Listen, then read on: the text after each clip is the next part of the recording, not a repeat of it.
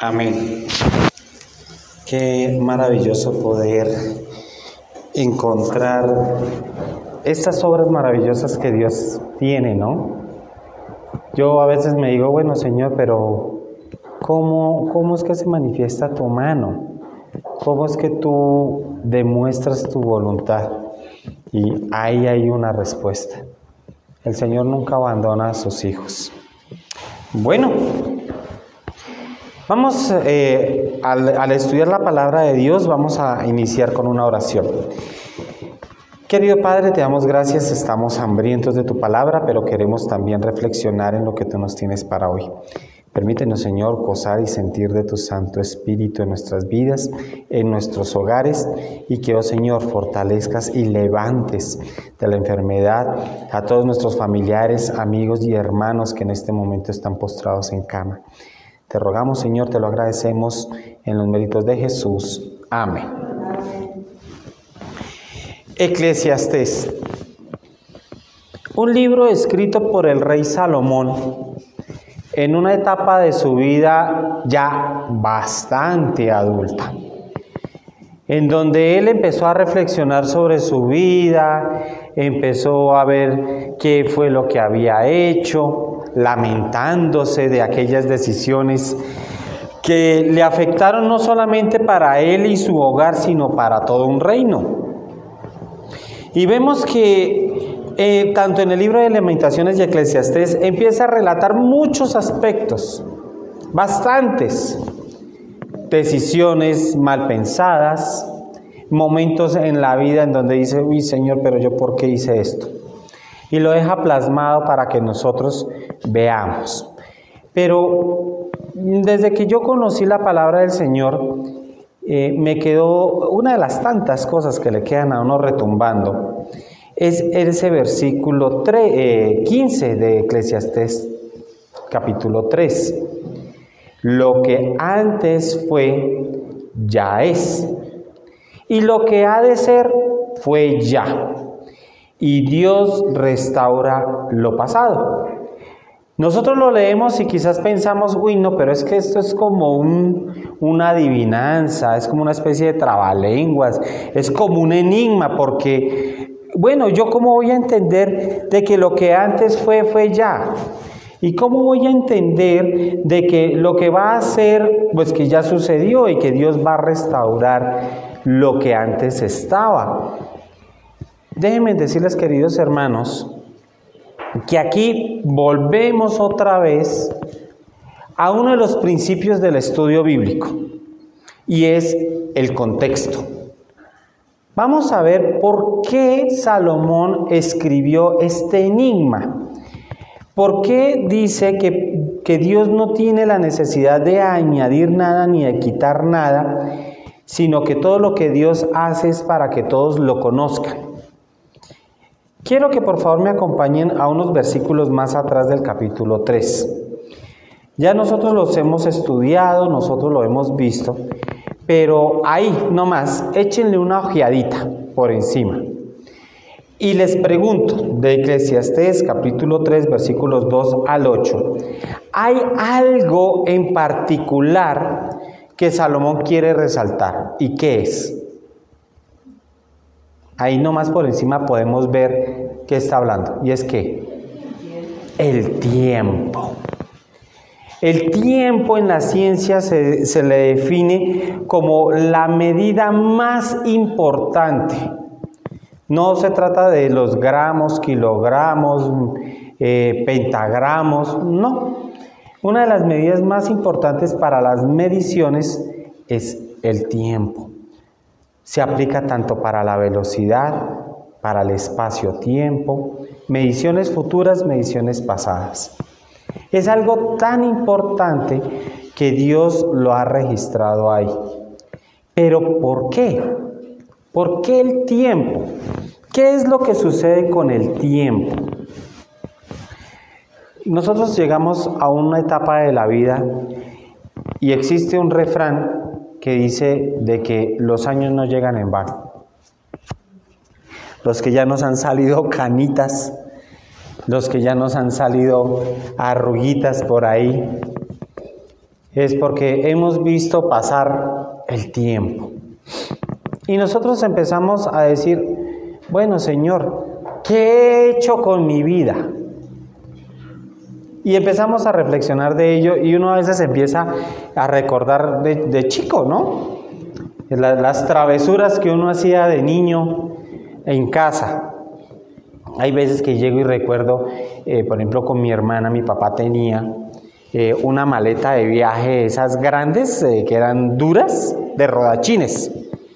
Entonces con mis hermanas cogíamos esa maleta y jugábamos de que esa maleta era un caballo y ellas se subían en la maleta y yo cogía la, la correa y jalaba la maleta y la llevaba por toda la pieza. Y así, por ejemplo, un día mi hermana tenía que hacer un trabajo en grupo del colegio y cuando llega y me dice, mi hijo, hágame un favor, es que tenemos sed, sírvanos agua.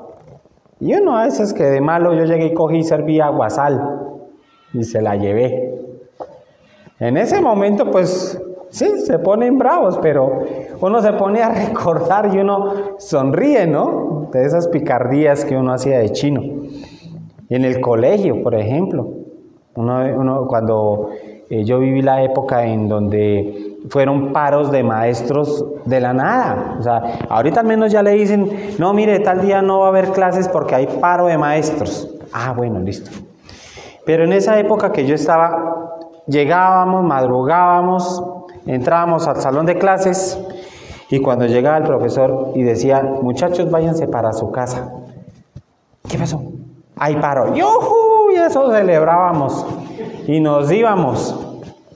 Y yo me acuerdo con, mis amigos de grupo, eh, cogíamos a un río. Ese río ahorita está vuelto nada, pero en esa época era un río limpio y lo conocemos como Río Grande. ¿Cuántos han, han conocido ese río? ¿No? ¿Sí ven? Pero Río Chiquito sí lo hemos escuchado. Pero qué porquería de río sucio, huele feo, horrible. Pero al lado de ese río hay otro, ese es el que se conoce como Río Grande. Y en esa época, pues bueno, nos íbamos por allá y nos metíamos al río y cosas así. Pues aprovechando que habíamos llegado al colegio y que ya no había clases. Pero fijémonos, hermanos, de que eh, el tiempo se encarga de llevar esas cosas en la mente y empezamos a recordar y a recordar cosas. Pero aún así no hemos resuelto la pregunta ¿por qué para Dios es importante el tiempo? Quiero que vayan conmigo al libro de Génesis. Porque muy bien Salomón dijo de que hay algo en el pasado en el tiempo que nos va a ayudar a entender el hoy y el futuro.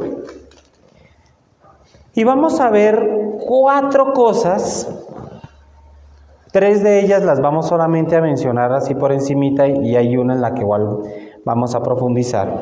Cuatro cosas que Adán y Eva perdieron en el momento en que cayeron en el pecado. La primera de ellas la encontramos en Génesis capítulo 1 versículo 27. Y dice, y creó Dios al hombre a qué? A su imagen. A imagen de Dios lo creó. Varón y hembra los creó. Así que Dios lo que primero hizo fue plasmar en nosotros su imagen. Y nosotros a veces nos preguntamos, ¿cómo es Dios? ¿Cómo es Dios? ¿Cuál es su forma? ¿Cuál es su aspecto? Nos lo preguntamos porque nosotros somos como Tomás, ¿no? Hasta ver, no creer. O sea, nosotros creemos en lo que vemos. Así que Dios da la respuesta ahí. Él es igual a nosotros. Tiene dos pies. Si nosotros miramos en el libro de Isaías, capítulo 5, 6, dice de que el profeta miró que estaba sentado en un trono y que sus pies tocaban la tierra y que la borla de su manto cubría todo el espacio. Así que tiene pies. Salmos, el salmista dice, oh Dios, por favor, inclina tu oído. O sea, tiene orejas y escucha. Pero también el salmista dice, Señor, en mi tribulación extiende mi mano, extiende tu mano poderosa. O sea, tiene manos. ¿Tiene nariz? Sí. Si nosotros miramos el sistema de sacrificios, dice de que cuando se quemaba el incienso o, o los holocaustos, subían como grato olor, como grato aroma. Pero, y tiene boca, porque ¿cuántas veces Dios no habló? Exacto. Entonces, si nosotros queremos saber cómo es Dios, pues Dios tiene extremidades como nosotros. Ahora, la imagen de Dios también tiene que ver en su carácter. Entonces, la primera cosa que realmente se perdió en cuanto a la imagen fue el carácter. Nosotros perdimos ese carácter de santidad con el cual Jesús nos hizo. Pero es algo de lo cual Dios quiere que nosotros lo recuperemos del cual quiere que nosotros nos restauremos.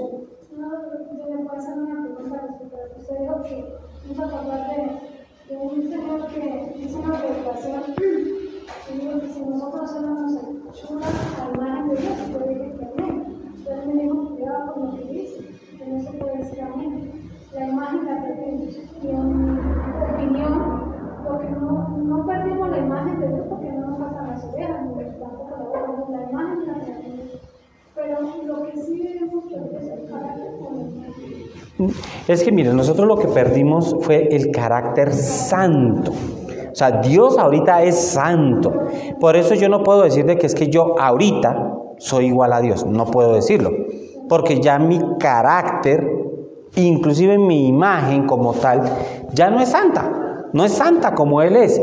Yo ya me deterioro, me enfermo, eh, quién sabe cuántas cicatrices tengo.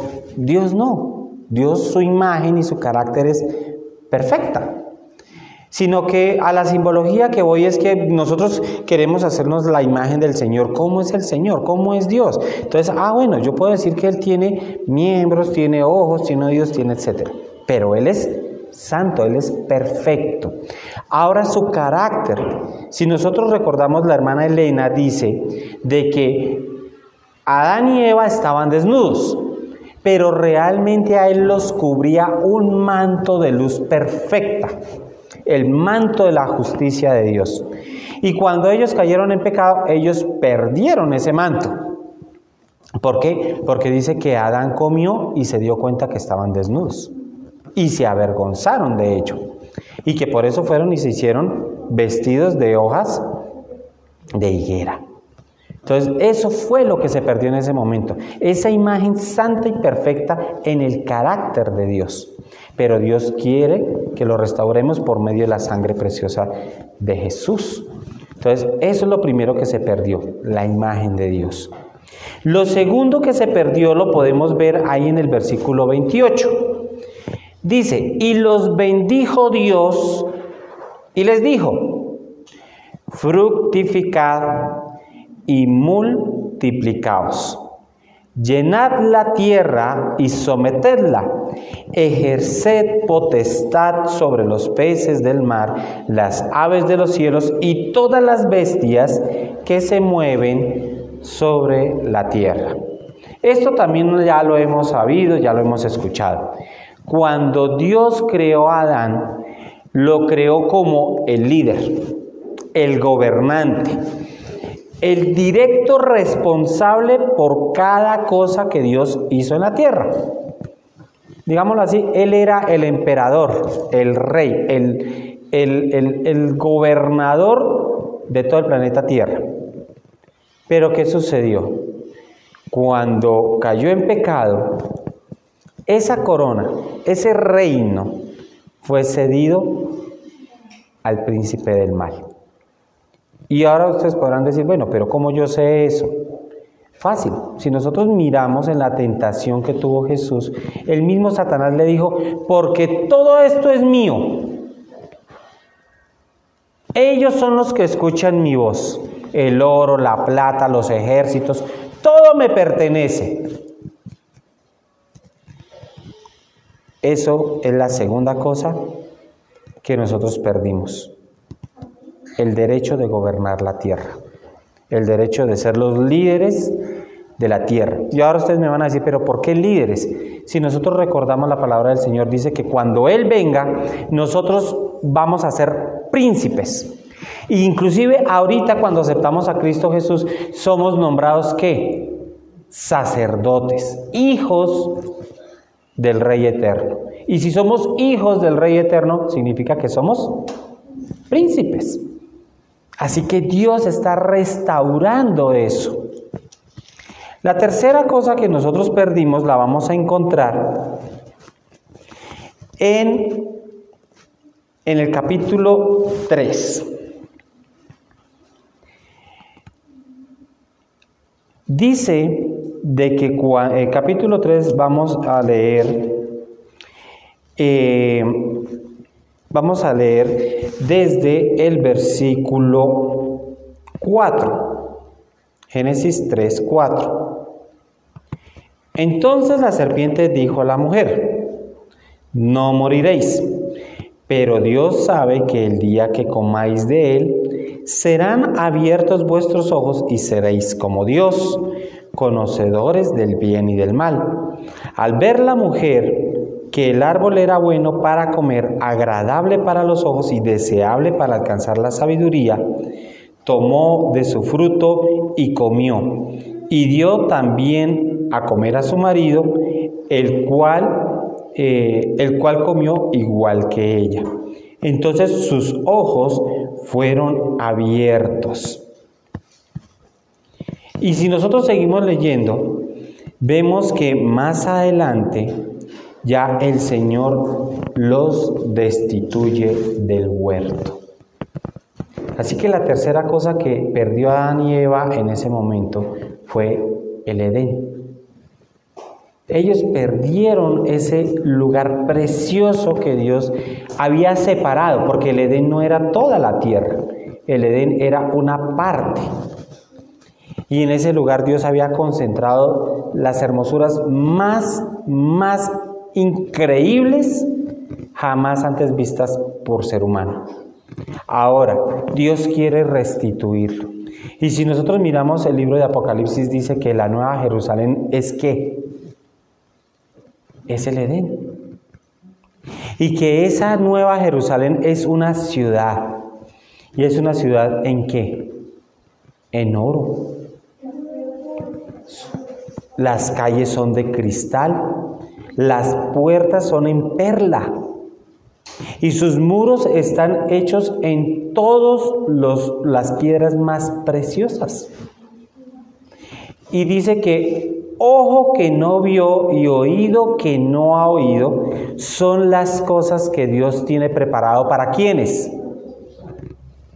Para sus hijos. Así que Dios quiere restituir esa parte. Y la cuarta cosa que perdió Adán y Eva la vamos a ver en el versículo 8 de Génesis 3.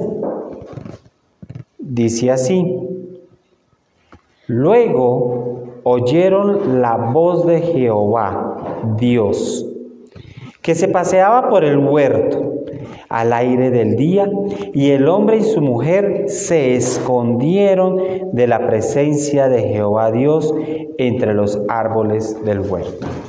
Y aquí va una pregunta. ¿Adán y Eva conocían a Dios? Sí, lo conocían.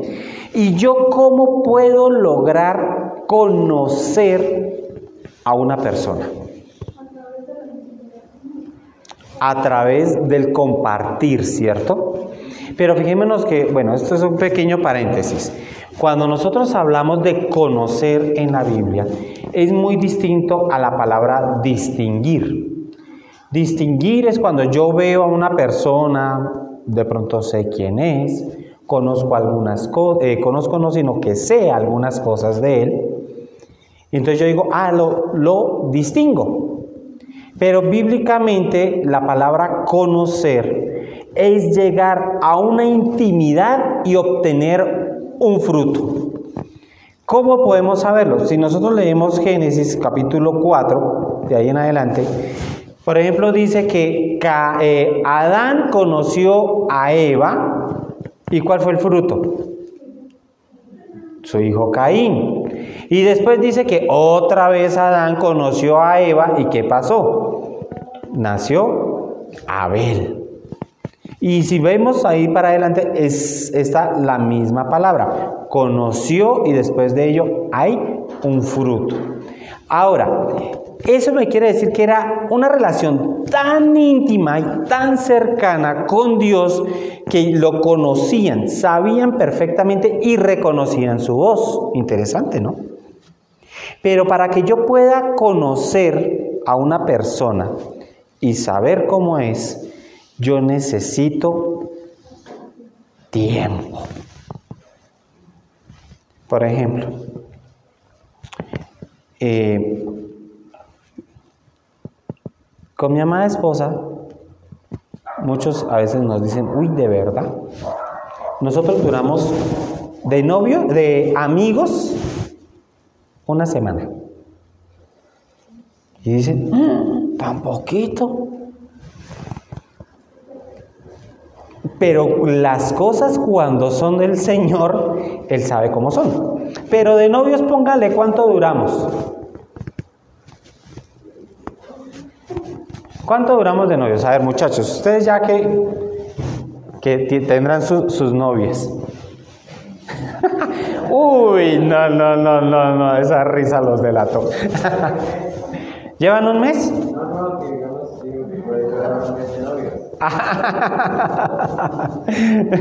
no, realmente muchachos nosotros duramos casi seis años de novios.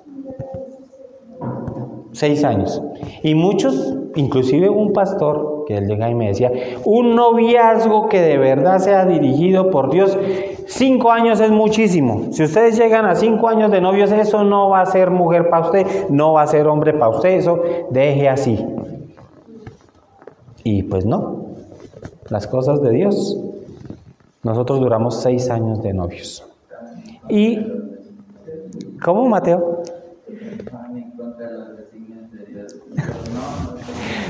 Pero fíjense, esa es una cosa que uno llega a decir, vamos en contra del Señor. No, nosotros en esos seis años, pues sí hubo peleas, eh, rompíamos, eh, eh, duramos separados seis meses, eso fue lo más que duramos. Pero volvimos. ¿Y, y por qué? Yo, yo sé que ella oraba, pero yo también llegué y le decía, Señor, mira, si realmente ella es para mí, y, rompíamos por causa mía, ¿no? Pues lamentablemente uno de, de, joven tiene muchos defectos y uno quiere de pronto lucirse demasiado y uno las embarra en muchas cosas. Pero oraba yo le decía, Señor, si es así, si de verdad es tu respuesta, si es lo que tú quieres, lo que has planeado para nuestras vidas, pues Señor, haz que podamos volver. Y volvíamos. No fue la única pelea que tuvimos y que, nos, que ella llegaba y decía, no, démonos un tiempo. No, hubieron varias peleas. Pero volvíamos. Entonces uno dice, Señor, gracias porque has respondido la oración.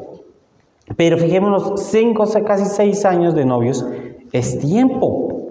Es tiempo que uno invierte en poder distinguir, en poder aprender de esa persona. Yo empecé a conocer a mi amada esposa ya fue estando casados. Porque no es lo mismo ser novios a ser esposos. De esposos uno va a ver muchas otras cosas que nunca vio de novios. Por eso se dice que no vio. ¿Sí? Entonces, en, en, el matrimonio es cuando uno va a encontrar esas otras cosas. Y uno sigue y sigue mediante el tiempo conociendo y conociendo y conociendo a esa persona. Y ahorita para la honra de mi Dios, ya vamos para los 14 años de casados. O sea, 14 y 6 ya son 20. Son 20 añitos que he podido estar junto a ella. Y que en las buenas y en las malas el Señor ahí nos tiene, ahí nos lleva. Pero fíjense, tiempo. Cuando nosotros necesitamos presentar un trabajo, sea colegio o universidad, un trabajo de calidad, que yo diga, uy, yo me quiero sacar ese 5, ¿qué tengo que hacer? Dedicar tiempo. Pero cuando ese tiempo yo lo invierto para otras cosas muy diferentes, ¿será que yo puedo obtener un resultado? No. Eh, Benjamin Franklin cuando estuvo inventando la bombilla, la historia dice de que él creó más de dos mil veces el bombillo y las dos mil veces se le quemaron. Todas falló. Entonces llegan y le decían, bueno, pero usted ¿por qué pierde el tiempo en seguir haciendo esa bombilla y en hacer esa bombilla? Y dice, no, yo en ningún momento he perdido el tiempo, sino que he encontrado dos mil formas de hacer la bombilla perfecta. Así que el segundo aspecto que aplica en el tiempo es la paciencia. Cuando nosotros queremos que algo perdure a lo lejos, tenemos que ser pacientes. Tenemos que estar ahí, saber de que no todas las cosas nos van a salir a la primera, sino que tenemos que estar ahí, constantes, constantes, constantes. Pero ahora hay un tercer aspecto que aplica al tiempo. ¿Cuántos hemos escuchado la historia de Desmond II? Todos, ¿no? Sí, lo hemos visto en su película, ¿cierto?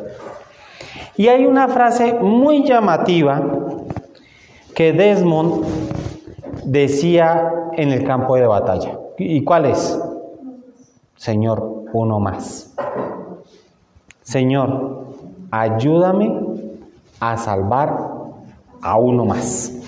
Y mientras que él estuvo en, esas guerras, tanto de Japón y las otras que que, que él fue, dice que él alrededor salvó a cuántas personas?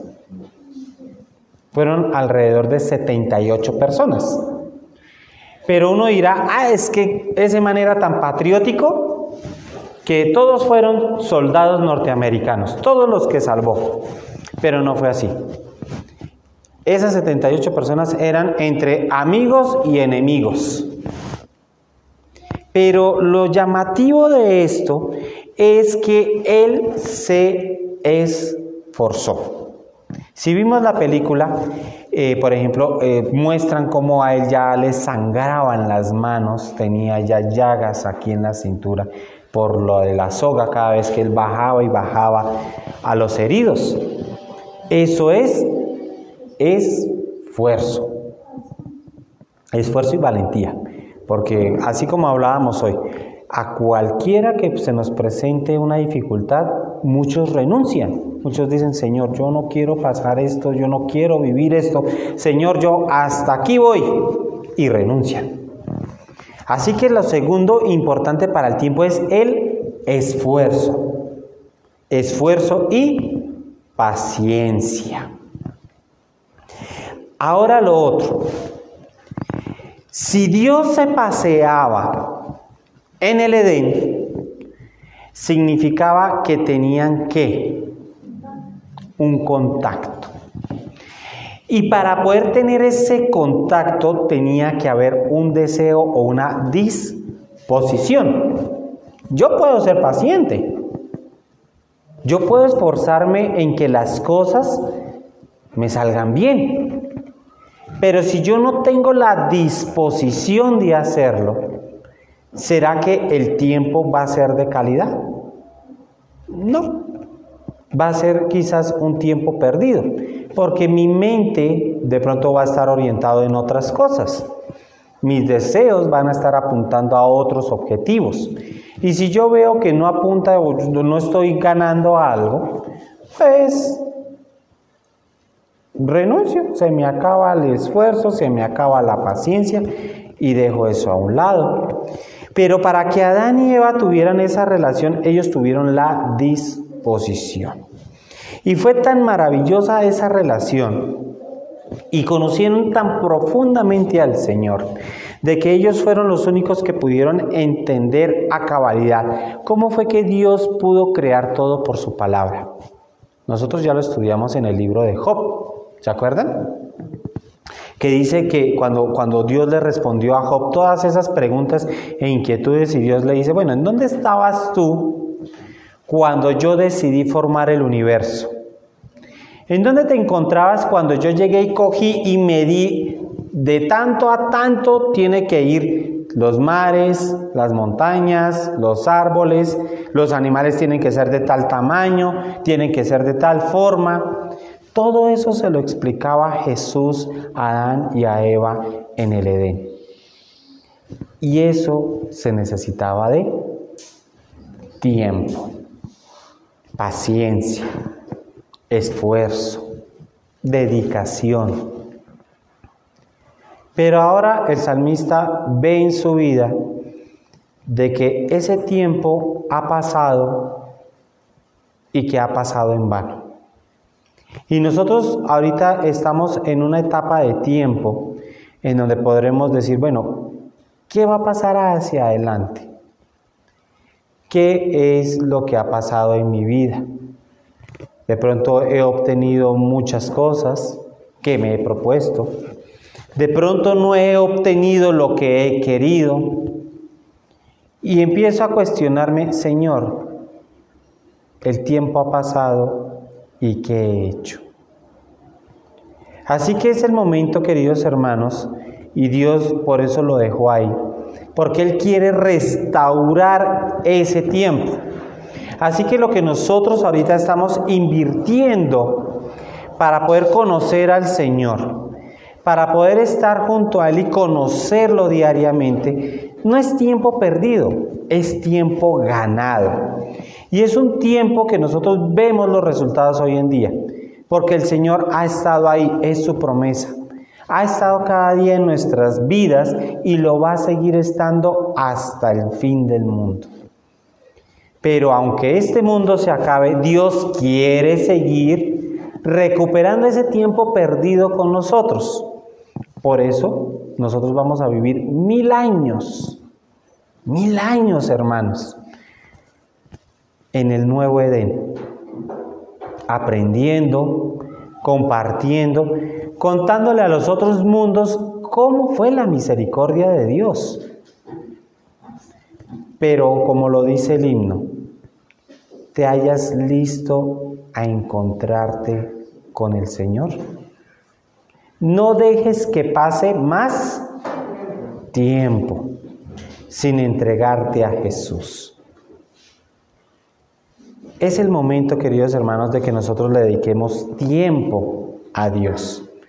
Aunque el tiempo no es algo material tangible, es algo que se aplica a nuestras vidas. Es algo que va humanamente, pero cuando nos pasan los años, es algo que nosotros quizás no podemos recuperar.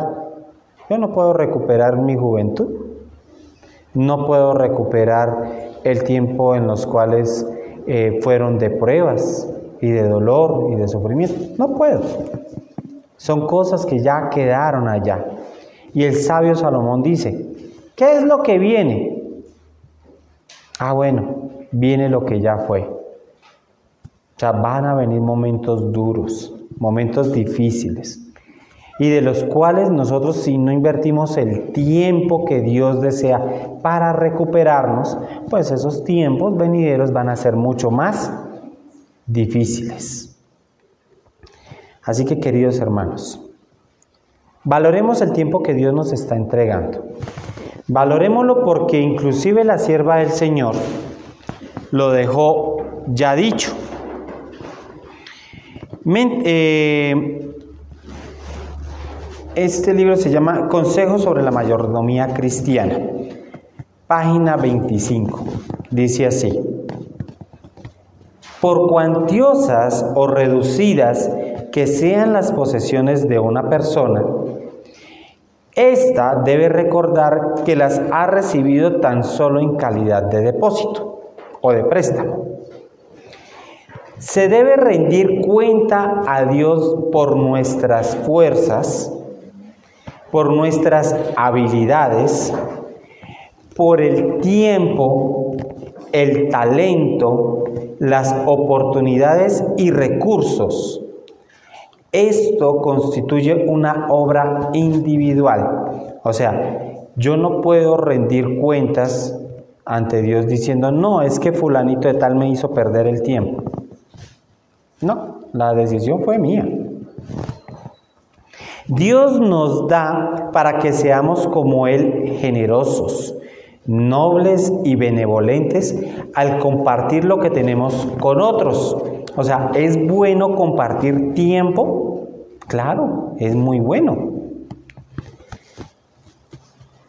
Lo que, eh, los que olvidan su misión divina procuran tan solo ahorrar o gastar para complacer el orgullo o el egoísmo.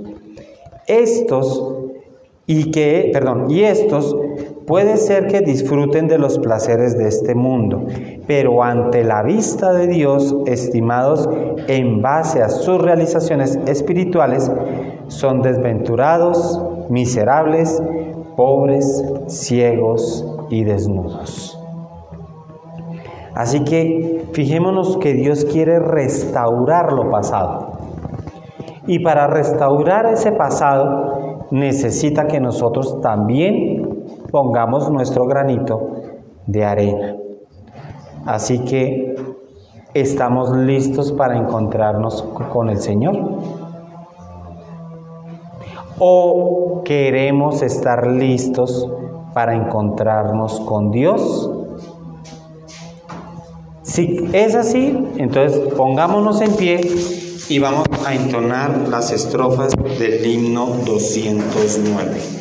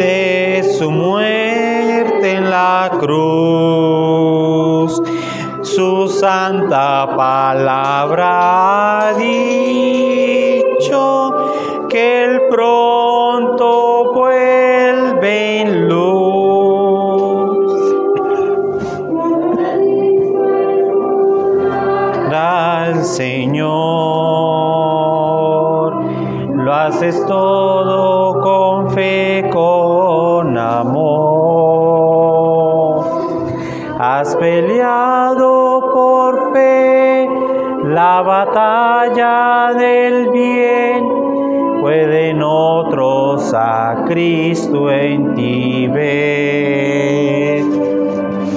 Eres fiel por doquiera que vas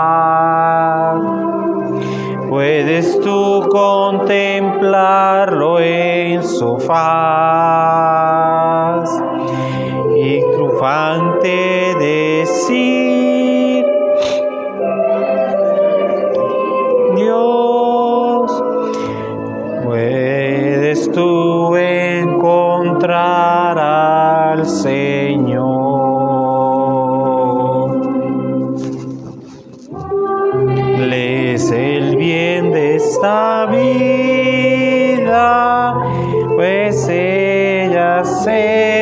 se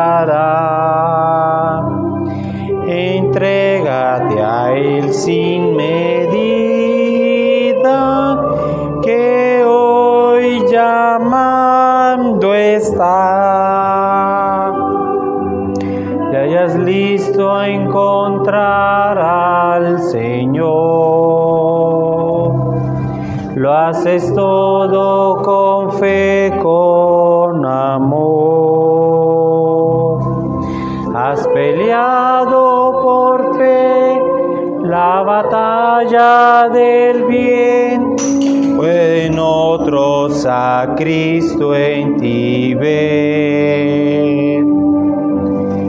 Eres fiel por doquiera que vas. Puedes tú contemplarlo en su faz y triunfante decir,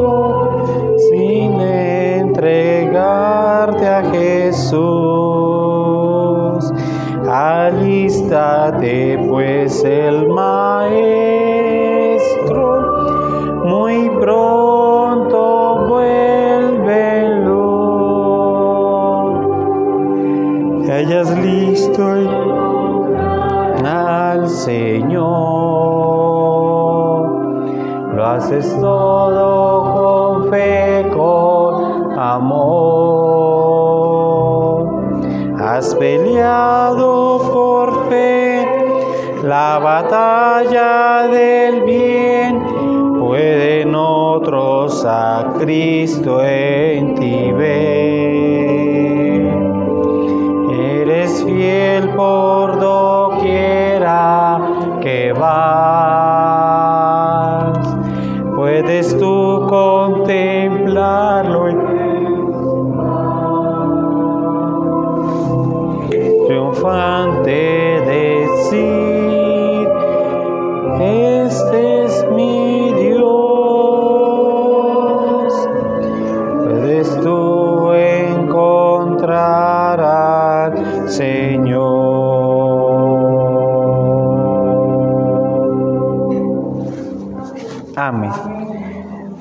A colocarnos de rodillas y vamos a orar.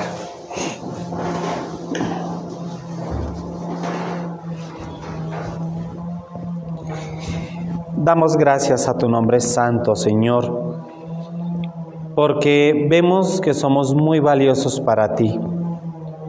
De que tú dices, Señor, en la creación, cuatro cosas muy importantes que señalan la unión, la comunión, el hecho de conocerte. Y que a pesar de que han sucedido las cosas, has provisto para poder ser restauradas. Pero vemos que lo más importante, mi Dios, en este momento es el tiempo. El tiempo que ha transcurrido quizás sin darnos cuenta. El tiempo que quizás nos lamentamos, Señor, porque no podemos recuperarlo. Lo único que podemos hacer es en este momento poder tomar una decisión firme para ti. En podernos proyectar con objetivos claros, objetivos que sean eternos, objetivos cuyo producto sea el estar contigo en la patria celestial. Eso no lo podemos hacer como iglesia. Es una decisión que cada uno debemos tomar. Es algo de lo cual cada uno tenemos que presentarnos ante ti y rendir cuentas. Poderte, Señor, manifestar el por qué para el tiempo nosotros fuimos valiosos o por qué dejamos que el tiempo pasara y que ya no se puede recuperar. Rogamos, mi Dios, de que tomes nuestras vidas, de que por fe, Señor, nos hagas fuertes, valientes, esforzados, decididos. De que no sea esto solamente por causas del mundo, no, que sean por causas eternas. Estamos aquí en el mundo, Señor, pero no pertenecemos acá. Señor, esperamos tu pronta venida. Queremos hacer tu voluntad. Ayúdanos, Señor. Porque te lo pedimos en los únicos méritos de Cristo Jesús. Amén.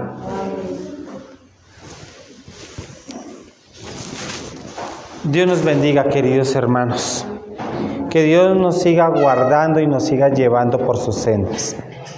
Así que aprovechemos el tiempo en el día de hoy. Reunámonos si queremos y estudiemos su palabra. Que Dios les bendiga y nos estamos entonces viendo. Dios les guarde.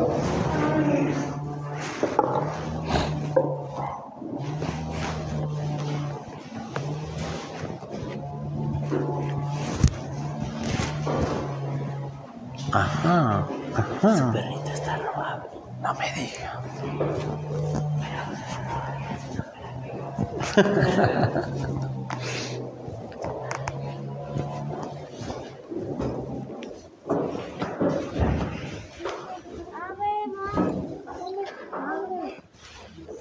¿Qué son, Miguel? ¿Qué más, hermano John? ¿Qué cuenta? ¿Cómo va? Bien. ¿Cómo van esos estudios? Bien, sí, ayer. Ya ahorita entro a la universidad en agosto. ¿Ya? Qué chévere que va a estudiar. Ingeniería electrónica. Excelente. Excelente. Está pesado. Hermano, Dios la bendiga. Feliz hermana. ¿Quién tiene el programa? Jamie. Jamie desembolsa. Le voy a dar un consejo. Señor. Pero ese. No. No, sí, el Señor le va a dar lo- su, su media naranja, su debido tiempo. No, es sobre el estudio. Señor. Complemente su ingeniería electrónica. ¿Ya pensó en qué? ¿Con qué? Estaba pensando en, si no es en microchips, con biomedicina. Muy bueno. Ahorita está pegando harto los dos, es con analítica de datos e inteligencia artificial. Ah, creo que esta entra en robótica, ¿no? No, es que, es que usted lo puede complementar con una maestría Ah, y maestría. usted queda, mejor dicho, hasta para lo, lo voy pensando mientras. Ujú. Gracias, John. Está enfermo. Ni nada. Hermana, ¿cómo está? Amén, lo mismo. Yo, Mateo, ¿qué hace? ¿Cómo va? ¿Cómo van esos, es- esa universidad? Sigue en paro. ¿Sí? ¿De verdad? ¿Y eso ahora por qué fue? Por los profesores. ¿Pero qué es? pagaba hace como un mes y como un mes. Hermana, Dios me la bendiga, hermana. Gusto en verla. Bueno, eso sí es mamón. Cuando yo estaba allá en la universidad, bueno, ese, ese primer paro que yo viví, Ah, yo ya llevo como seis. sí, pero ese primer paro me quedó tan marcado porque ese día mataron a un compañero. Y era un, chin- era un muchacho tranquilo, único hijo. Pero, pero, pero allá lo que sí lo, nos dejó, digámoslo, con la conciencia tranquila, es que eh, el auditorio, o sea, es que ya en, en la industrial de Santander, adentro queda un auditorio que se llama el Luisa Calvo. Y el, y el muchacho murió fue ahí. En esa época estaba la ley de que ni la policía ni el ejército podían entrar a las universidades ni nada de eso. Después de todas esas revoluciones fue que dijeron sí, la- el ejército tiene eh, o policía tiene autoridad de ingresar a las universidades. Pero el muchacho murió fue ahí. Y la policía, entonces en la UIS está una salida que viene de frente que va para la glorieta Simón Bolívar. Y esta eh, sale uno de la universidad y baja uno por la calle séptima ¿Dónde estoy en Bogotá? en Bucaramanga. Entonces, en esa época estaban construyendo un edificio hacia este lado. Y llegaron y la policía llegó y dijo, no, es que hubo un francotirador en ese edificio, porque es que él murió de un disparo, y que de allá mataron al muchacho. Pero resulta que cuando hicieron el levantamiento, el muchacho estaba era mirando así de frente hacia allá.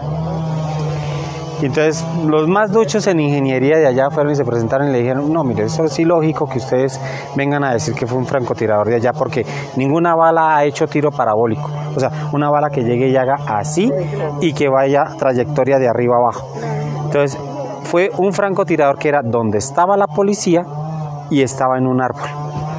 Y así demostraron de que la policía fue la que mató al muchacho. Bueno, hermana Isabel, Dios la bendiga.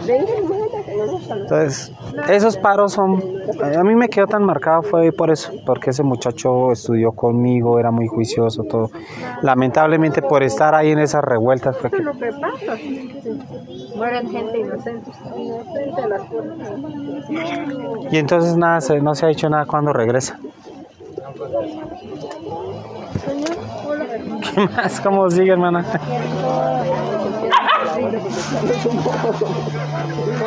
¿Cómo sigue?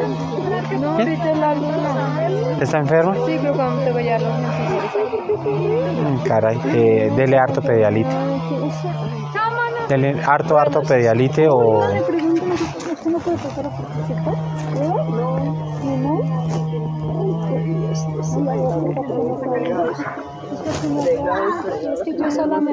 Perdón, ya vengo.